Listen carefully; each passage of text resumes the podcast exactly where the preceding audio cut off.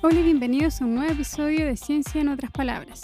Esperamos que se encuentren bien y que disfruten de este nuevo episodio. Hola Selim, ¿cómo estás? Muy bien, estoy súper contento porque hoy día tenemos un invitado a un súper buen amigo, compañero de, laboratorio por varios años. Vamos a estar conversando con el doctor Carlos Pano, con quien tuve el agrado de compartir mientras ambos hacíamos nuestros posgrados, trabajamos en el mismo laboratorio. Él trabaja con anémonas, que son más conocidas como los potos de mar. no puedo no decirlo. De- dentro de la gente que trabaja anémonas no es mucha, por lo menos no acá en Chile. Entonces, para mí fue un tremendo privilegio poder aprender de esta especie con una de las personas que lleva bastante tiempo trabajando en esto, en este orden de nidarios. Así que, ¿cómo estás, Carlos? Eh, muy bien, Selim. Gracias por, por la invitación. Hola, Dani. Hola. En verdad, un, un- un placer eh, y encantado de poder compartir a través de- del podcast justamente de divulgación. Y en un grupo que necesita ser divulgado de una manera que sea distinta a fotos de mar. Claro que sí. po. Bueno, y quizás para comenzar, podríamos hablar sobre qué son las anémonas. ¿Qué son estas especies tan Mm. poco conocidas, quizás?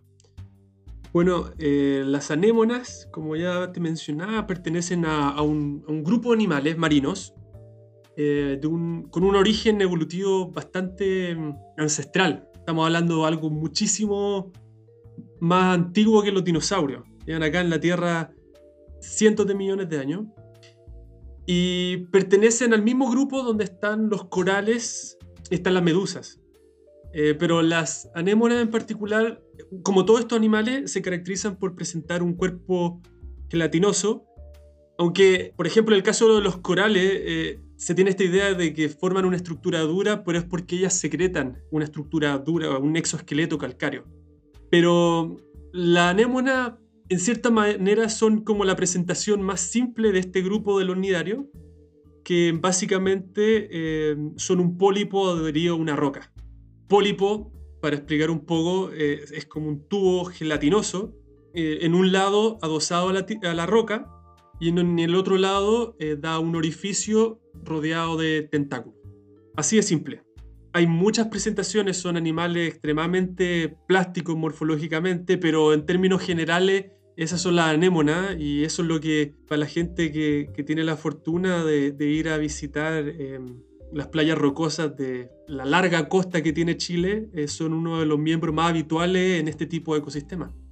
Su nombre es bastante curioso, pues, anémona. Sí, es una historia bastante interesante, según recuerdo. Claro, claro. eh, la, la anémona procede de, de- de un género de flores. Eh, autores mucho más románticos, de hecho la llamaban belleza en flor o flores de arrecife, porque siempre se veía la anémona asociada a estos arrecifes de, de coral en los trópicos. Entonces se veían estos, organismos más grandes que los de los corales muchas veces y dan esta impresión de ser flores. Y anémona procede del, nombre de las plantas vasculares, que son, flores, parecida a la margarita. Y etimológicamente, eh, anémona viene del sig- significa viento. Entonces son organismos que fluyen en la marea. Y algo muy bonito de ver, o sea, cuando uno bucea son de esos animales bien llamativos que, sobre todo, por ejemplo, en las noches, cuando uno la ilumina, realmente resaltan mucho. Y también en el intermareal, es decir, en esta zona eh, que, está eh, metida entre la marea baja y la marea alta, sobre todo en sectores rocosos, también son bien llamativas. Pero de nuevo tenemos otro tipo de personas que, que solamente ven un orificio adosado a la roca y deciden llamarle poto de mar. po. Entonces, qué sé yo. Yo crecí conociéndolas como potos de mar. sí, bueno. Bueno, todo el mundo eh, tiene el mundo que, que sigue ver. Pues hay gente que, como yo, que las ve como unas flores y hay gente que las ve como un poto en el mar. Entonces, bueno. Pero sí, de, de ahí viene el nombre. eh, el término poto de mar, de hecho, hasta donde sé, solo se usa acá en Chile. Eh, entonces, algo bien local. No sé si, no sé si arrojarle la, la culpa a los pescadores o, o no sé, pero bueno, así se conoce acá. Pero habitualmente yo me refiero a ellas como anémonas de mar.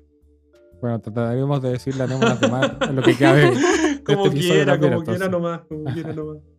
Oye, y aparte de adornar las costas de esa forma tan romántica en la que nos mencionaste, de seguro tienen algún rol ecológico. ¿Puedes contar un poco sobre eso? Bueno, la anémona, uno de los atractivos a mi parecer es que son, son animales, son animales sésiles, es decir, viven, eh, presentan poca movilidad, están habitualmente adheridos al sustrato. Entonces se camuflan muy bien con el paisaje, están ahí fluyendo, moviendo sus tentáculos, captando lo que flota alrededor. De hecho, ellas se alimentan mucho en función de lo que el movimiento del agua les permite llegar a sus tentáculos y con los tentáculos después los trasladan hacia su boca. Por lo demás es un sistema bastante eficiente porque en el fondo tú inviertes muy poca energía en alimentarte y por otro lado son organismos muy poco selectivos.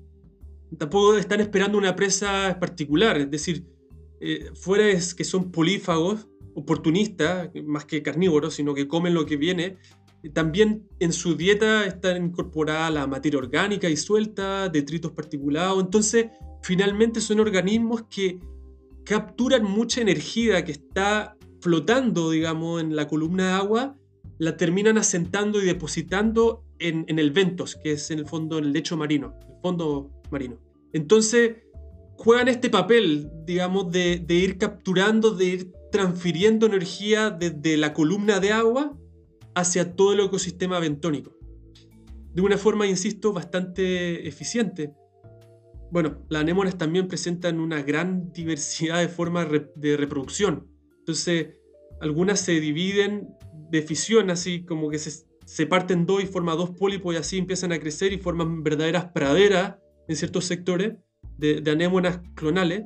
Entonces, es una fuerza importante eh, biótica que está capturando de forma constante todo este material particular o organismos pequeños que están flotando en el agua y los van asentando de a poco en el ventos. Entonces juegan ese papel que por lo demás es bastante importante para el correcto funcionamiento de todo el ecosistema. Carlos, y tú nos mencionabas que estas anémonas, no anémonas, están a lo largo de todas las costas de Chile y por lo mismo me imaginaría de que debe haber una gran diversidad en el país, ¿no? Eh, sí, ya como mencionaba un poco Selim, eh, hay, hay, un déficit de especialistas, como pasa en muchos animales, en muchos otros grupos animales en realidad. Entonces siempre es algo peliagudo poder establecer cuánto realmente hay, pero en base a descripción histórica, eh, habrían alrededor de unas 60 especies. Ahora, hay muchas de esas, que no, de esas especies que no han vuelto eh, a ser vistas desde su descripción, como hay muchas que se han visto y que no han sido descritas aún. Entonces, es una estimación, digamos, que, que, está lejos de ser definitiva.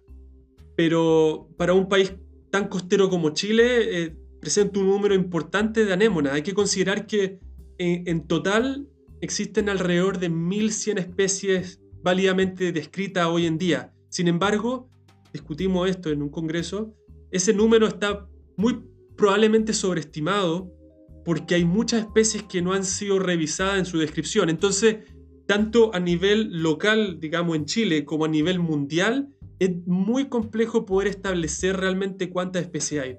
Pero lo cierto es que a razón de la tremenda longitud de costa que tiene Chile, presentemos un número importante de especies sobre todo en la región patagónica, hacia los fiordos. Ahí hay, hay muchos recovecos donde siempre, cada vez que se bucea, se encuentran aparentemente especies nuevas. Oye, Carlos, ¿hay alguna especie de anémona que tú consideres interesante? Bueno, una anémona que a mí en particular eh, me gusta bastante es la Antopleura hermafrótica, una anémona bastante pequeña que se, que se ve tanto en el intermareal como, bueno, sobre todo en el intermareal en realidad que presenta características bastante particulares. Una de ellas, por ejemplo, es que incuba a sus crías. En el fondo captura desde, el agua ya los cigotos fecundados y lo empieza a transportar con sus tentáculos hacia la cavidad interna del cuerpo. Y después cuando el, embrión crece a tamaño juvenil, lo expulsan. Entonces, eh, es interesante porque una de las primeras expresiones de cuidado parental que se conocen, considerando que estos organismos, de nuevo, son extremadamente ancestrales. Eh, y por otro lado, son organismos que presentan eh, zoosantelas, eh, es decir, ellos desarrollan una simbiosis con microalgas. Este es un modelo de estudio súper interesante eh, que yo tuve la suerte de trabajar en un momento y hace, recientemente también se ha vuelto el modelo de estudio para un grupo de trabajo de la Universidad Austral liderado por el doctor Mauro Cubillos, quien realmente está desentrañando la fisiología de este organismo. Eh, y es muy interesante porque, de nuevo, ve tasas de respiración, ve eh, qué tan efectivo eh, se produce la fotosíntesis en distintas condiciones. es una anémona que además de vivir adoría en rocas, se puede encontrar medio enterrada en, arena fina. Entonces, de nuevo, es una anémona muy interesante y hay un grupo de trabajo en la Universidad Austral que está haciendo grandes avances con ella. Y creo que es digno de, mencionar. Oye, sí, ¿Cómo, ¿cómo empezaste a estudiar las anémonas, Carlos? Bueno, yo estudié biología marina en la Universidad del Paraíso. Em, un profesor al que estimo mucho, eh, eh, que es decano hoy en día, Ricardo Bravo, él, impartió, bueno, hasta el día de hoy imparte el curso de, invertebrados. Y en biología marina uno hace repaso, digamos, de toda la, de toda la gama de organismos que hay invertebrados. Y bueno, la gran mayoría de, ellos, para la gente que no sabe, eh, viven en el mar. Son, son pocos los grupos que realmente han podido eh, independizarse totalmente del ambiente acuático. Y la gran mayoría vive en el mar. Entonces, cuando empezamos a pasar por todos estos grupos, en su momento pasamos por los niarios. Y yo que venía de Santiago, yo me acuerdo que yo cuando fui al intermarial, esta cuestión me parecía del otro mundo. O sea, yo me acuerdo que uno se mete a las pozas intermareales y tenía estos organismos con tentáculos y sale la babosa y sale la otra cuestión. Yo quedé fascinado. Y ya en la medida, así como se lo estoy contando a ustedes, que uno empieza a ver este tipo de, de, rasgo, el hecho de que son tan primitivos, que de alguna manera persisten en el tiempo con una forma de vida tan simple, empezó a llamar mi, atención. Ya finalmente cuando era momento de escoger temas de tesis, yo mismo planteé trabajar con este grupo. Y en ese momento, em, afortunadamente para mí, había otra persona en Chile trabajando con anémonas, que, que la doctora Brenny Hauserman, que trabaja en la Fundación Winay en el sur, y ella acogió un poco estos intereses míos que tenía. Y a la mano también del profesor Nicolás Roachelo de la Universidad Católica, eh, que me dio abrigo también para seguir trabajando en este grupo de interés, eh, finalmente pude ir proyectando esta línea de investigación hasta el día de hoy. Ese es el mensaje. Eh. No, no, abandonen sus sueños por, por raro y gelatinoso y con forma de poto pueda tener. Carlos le vio el lado romántico de las anémonas. ¿por qué, no? Oye, hasta el día de hoy, tú tienes una línea de investigación asociada a la diversidad de anémonas, ¿cierto? Sí, eh, no, a ver, no es solo mía, porque realmente, incluso si uno pensara en dejarlo, eh, muchas veces al margen del trabajo que uno puede estar haciendo día a día, cada cierto tiempo uno recibe mensajes de gente. Porque ya el nombre de uno empieza a circular en ciertas redes y te escriben, oye, encontramos esta anémona, encontramos este organismo que parece un coral, este, encontramos esto. Y la gente se interesa porque son organismos bien llamativos. Entonces, sobre todo ahora que, si bien está muy conocido, no muy conocido, pero hay un trabajo intenso por parte de, de Brenny en el sur, falta información respecto a las anémonas que hay en el norte. Y últimamente estamos trabajando sobre eso. Eh, hemos encontrado anémonas que están descritas para concepción, las hemos encontrado en Tocopilla. Eh, hay anémonas que, que son súper comunes en Iquique, que no están descritas, eh, y también estamos trabajando eso. Las anémonas que hemos de hecho descrito son anémonas que se ven en la playa. No, no, no es como que hay que buscar mucho más. Hay que ir a la playa, levantar una roca y ahí vas a tener una anémona que hace cinco años atrás no estaba escrita. En Chile, en un país costero. Entonces esa es un poco la dicotomía, pero en ese contexto estamos trabajando y, vuelvo a insistir que, que sí hay un interés, uno nota un interés de la comunidad por, por tratar de, conocer a estos animales y, prestan su apoyo, prestan su apoyo para poder eh, conocerla un poco más. Un hay harto trabajo entonces. Sí, sí, falta harto. Si de repente quieren cambiar de, pasar de los roedores y de los salmones y trucha a la anémona, bueno, Me escriben nomás y... No, yo estoy bien con, con mis peluditos. Tengo una duda, una duda curiosa. Yo recuerdo que cuando era chica y andaba en la playa con mi familia y veía los, los fotos, las anemonas, me decían no lo toques porque te va a dar urticaria. ¿Es verdad que se crean algo como para, en términos de defensa, me imagino? Mira, una súper buena pregunta. Uno se podría preguntar por qué están, integran el mismo grupo animales como las medusas y animales como las anémonas, que aparentemente son tan distintas. Y es que todos estos animales presentan un organelo, una estructura celular que es bastante especializada y es propia de los nidarios, que son los niocistos. Estos hay que imaginar, son, como cápsulas que presentan un filamento con, espinas eh, que se mantiene enrollado dentro de esta cápsula y al momento de ser estimulado, ellos liberan a una velocidad impresionante, uno de los movimientos más rápidos de los que se conoce en el mundo animal, eh, evierten este filamento con esta inyección, con esta espina, que actúa como una jeringa epidérmica, eh, se inyecta en la epidermis de, la presa. E, este es el mecanismo que utilizan las anémonas, de hecho, para poder capturar a sus presas, eh, las cuales en algunos casos se tienden a mover. No, siempre están alimentándose de tierra y detritos, sino de repente también de camarones o pequeños peces. Entonces, los neocistos inyectan neurotoxinas que pueden llegar a ser, producir consecuencias bastante negativas para el cuerpo humano. Las anémonas pueden liberar alguna toxina, sin embargo los neocistos en la mayoría de los casos no llegan a penetrar la piel, nuestra piel. Así que eso es un poco lo que pasa. Bueno, hay que recordar que el animal, sobre todo los tentáculos, están cargados de, tienen miles, cientos, millones de estas células, de estas cápsulas, eh, entonces son muchísimas las que tratan de ingresar a la piel.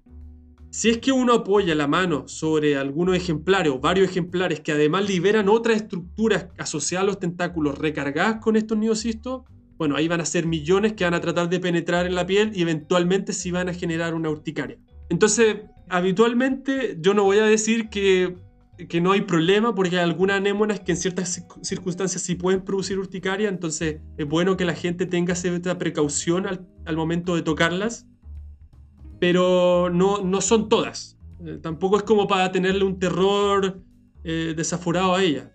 En realidad, como cualquier animal, hay que tratarlo con delicadeza, sobre todo en el intermareal, hay que tratarlos con delicadeza y, ir, y ir viendo. Pero al menos en Chile no hay especies como ocurre en medusas que hay en Australia que sí, al contacto te, irritan y te pueden llegar a realmente producir quemaduras de, a nivel interno, digamos. Súper interesante cómo funciona la defensa de, estos organismos tan pequeños y primitivos. Sí, ha sido la clave quizá para que se haya mantenido tanto tiempo en este planeta. Quizá van a seguir después de nosotros.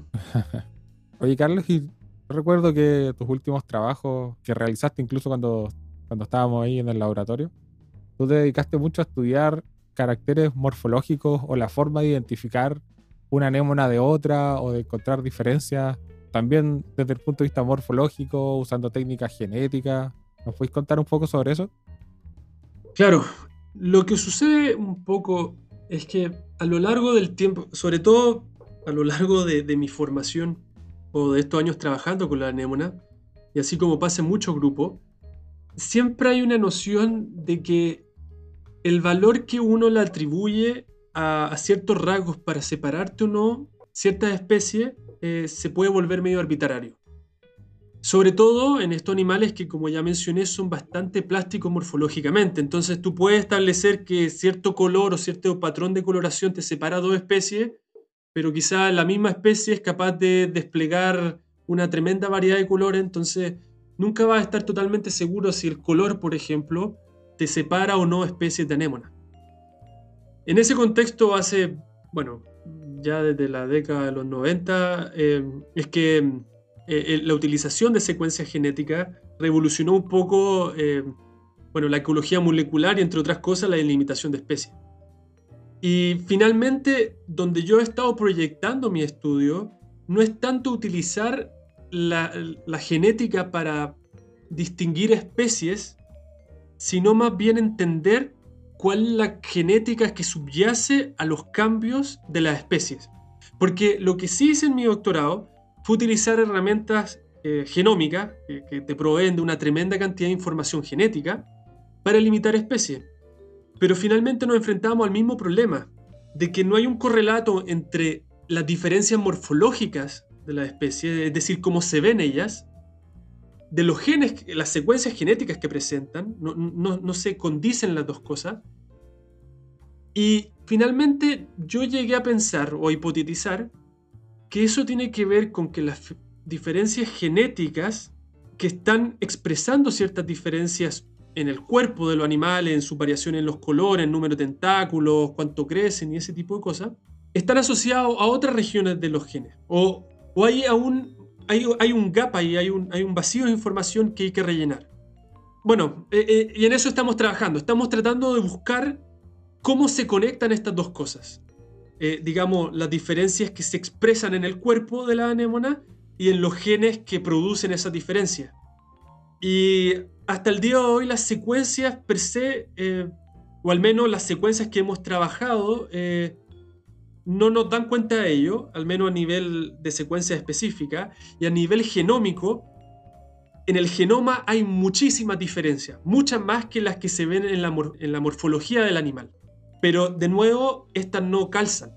Entonces estamos tratando de averiguar cómo se comunican las dos cosas.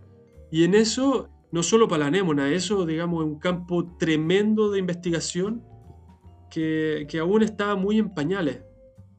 Pero, pero bueno, ahí, digamos, ahí es donde estamos arrojando ideas y, y afortunadamente hay un, hay un grupo importante de trabajo a nivel latinoamericano interesado en trabajar en esto, pero eh, aún falta mucho por avanzar porque, de nuevo, la anémona no, no digamos que son para muchas de las organizaciones que financian estos estudios, eh, no son un organismo de primera necesidad, por decirlo de alguna manera. Entonces, un, trabajo en anémona no es algo que necesariamente se, financia primero. Por ejemplo, o sea, solo para mencionar, eh, en, Estados Unidos hay, hay, una anémona que está requete contra estudiar, lo utilizan como modelo de estudio para muchísimas cosas, para entender la organización corporal de organismos de los mamíferos, por ejemplo, para estudiar agente activo en, en la producción farmacéutica. Entonces hay, hay, hay, modelos de estudio en Europa, en, en, Estados Unidos, pero acá en Latinoamérica aún no se trabaja mucho eso y bueno, acá en Chile, como no hay muchos especialistas y sigue siendo un, un, campo poco estudiado, eh, aún falta, digamos, para poder avanzar hacia allá, hacia donde están otros países. Entonces, ¿podríamos encontrar la cura del COVID-19 en una anémona? sí, puede ser, puede ser. Puede ser, el, océano está plagado de virus y bacterias. No, sería, rara que, no sería raro que las anémonas sean inmunes al COVID, pero no, tenemos idea de eso. Porque tienen las herramientas para defenderse del COVID. Pero para llegar a, eso, uno tiene que tener un conocimiento acabado de los animales. y en esa etapa estamos nosotros. Claro, es súper llamativo como especies tan primitivas eh, todavía nos presentan tantos desafíos y oportunidades para la investigación y que también en realidad son transversales a muchos otros grupos de, animales y de organismos todavía. Sí, pues, exactamente, sí. Hace poco eh, empezó a circular por internet un discurso, una, una charla de, de Bill Gates donde él predecía que la próxima gran crisis que iba a enfrentar la humanidad no iba a ser por, guerra, por la guerra nuclear entre grandes potencias, sino iba a ser por microorganismos. Organismos que siempre han estado acá. Eh, entonces no sería raro encontrar también la solución a ese conflicto que lo estamos viendo hoy en día, también en organismos así de primitivos. Y bueno, si no están en microorganismos, eh, pueden estar en organismos también bastante basales en el árbol de la vida, como son esponjas, por ejemplo, o como son la anémona. Entonces, es un campo tremendo de desarrollo, pero de nuevo, ese es un poco casi el final del camino. Entonces, hoy en día cuesta financiar porque cuesta vislumbrar hacia dónde pueden ir todos estos estudios en anémonas, porque tú tienes que pavimentar el camino para llegar a esa solución a largo plazo, primero con conocimiento básico de, de estos animales. Y esa es la etapa donde estamos entrampados muchas veces, porque cuesta eh, llegar a darle, a transmitir la importancia de este organismo. Y es por eso también que este tipo de, de, podcasts son tan relevantes, de divulgar la existencia profusa de estos animales y su importancia ecológica, ambiental y quizá también farmacéutica, quién sabe. Hay mucho trabajo entonces en tu línea de investigación, Carlos. Muchas gracias por estar hoy con nosotros, hablarnos de qué son las anémonas, el rol que tienen, algunas anécdotas, la diversidad que hay en Chile y sobre los trabajos que tú mismo has hecho.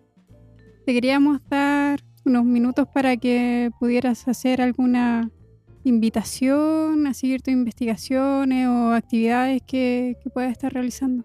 Como ya mencionaba un poco antes, eh, realmente hay mucho falta de información respecto a la, actinofauna, a la fauna de anémonas en, Chile. Y como uno no puede estar en todas partes, siempre se agradecen eh, los registros que puedan suministrar las personas. Quienes vayan a la, playa y vean algún organismo medio desconocido para ello, que amerite ser eh, examinado, eh, por favor fotografiar y, y, bueno, uno como especialista es algo que uno también debe. Eh, uno siempre, o al menos yo siempre estoy dispuesto a, a, tratar de responderle a la gente que tiene inquietudes sobre este tipo de animales. Entonces, bueno, a través de, de, del podcast va a quedar mi, correo eh, personal para que gente que encuentre, por ejemplo, anémonas en el norte, porque de nuevo, sabemos que hay anémonas no descritas que están en el norte y que estamos haciendo un trabajo importante por describir. Mucha gente ya está colaborando para enviar fotografía, material, muestras de tejido a veces, eh, para poder describirlas y poder conocer realmente eh, cuál es el patrimonio natural de nuestras costas. Ahí va a quedar mi, eh, mi contacto para, para, toda la gente y bueno, uno siempre está abierto a, a colaborar. ¿Y estas fotografías deben enviarlas con alguna información de la localidad donde la encuentran? ¿Qué se necesita? Sí, exactamente. Bueno, ahí uno va, va suministrando la digamos, el, el apoyo que, que, necesite la persona respecto a, los pasos a seguir, pero por lo pronto toda la información asociada a la fotografía, llámese localidad, eh, si fue vista en roquerío, en una playa o fue buceando, toda esa información se agradece. Bueno, Super Carlos, muchas gracias por haber estado hoy con nosotros. Fue un súper buen momento el que acabamos de tener para conversar sobre anémonas y, para conversar sobre otras cosas también, porque hace tiempo que no habíamos tenido la oportunidad de estar en contacto. Así que te agradecemos, Carlos. Muchas gracias y um, éxito con este podcast, que por cierto encuentro una fantástica idea. Sigan adelante y bueno, para todos quienes nos escuchan, quédate en casa. Hagan como las anémonas, no salgan de casa, sean césiles hasta que pase la crisis. Y, y, de nuevo, muchas gracias por la invitación. Bueno, y con esto nos despedimos por hoy. Los dejamos invitados a escuchar nuestros otros episodios del podcast si es que no lo han hecho y a seguirnos en redes sociales. Para cerrar el episodio, los dejaremos con la canción El día final del disco Abrir los ojos de Feliciano Saldías. Chao, chao.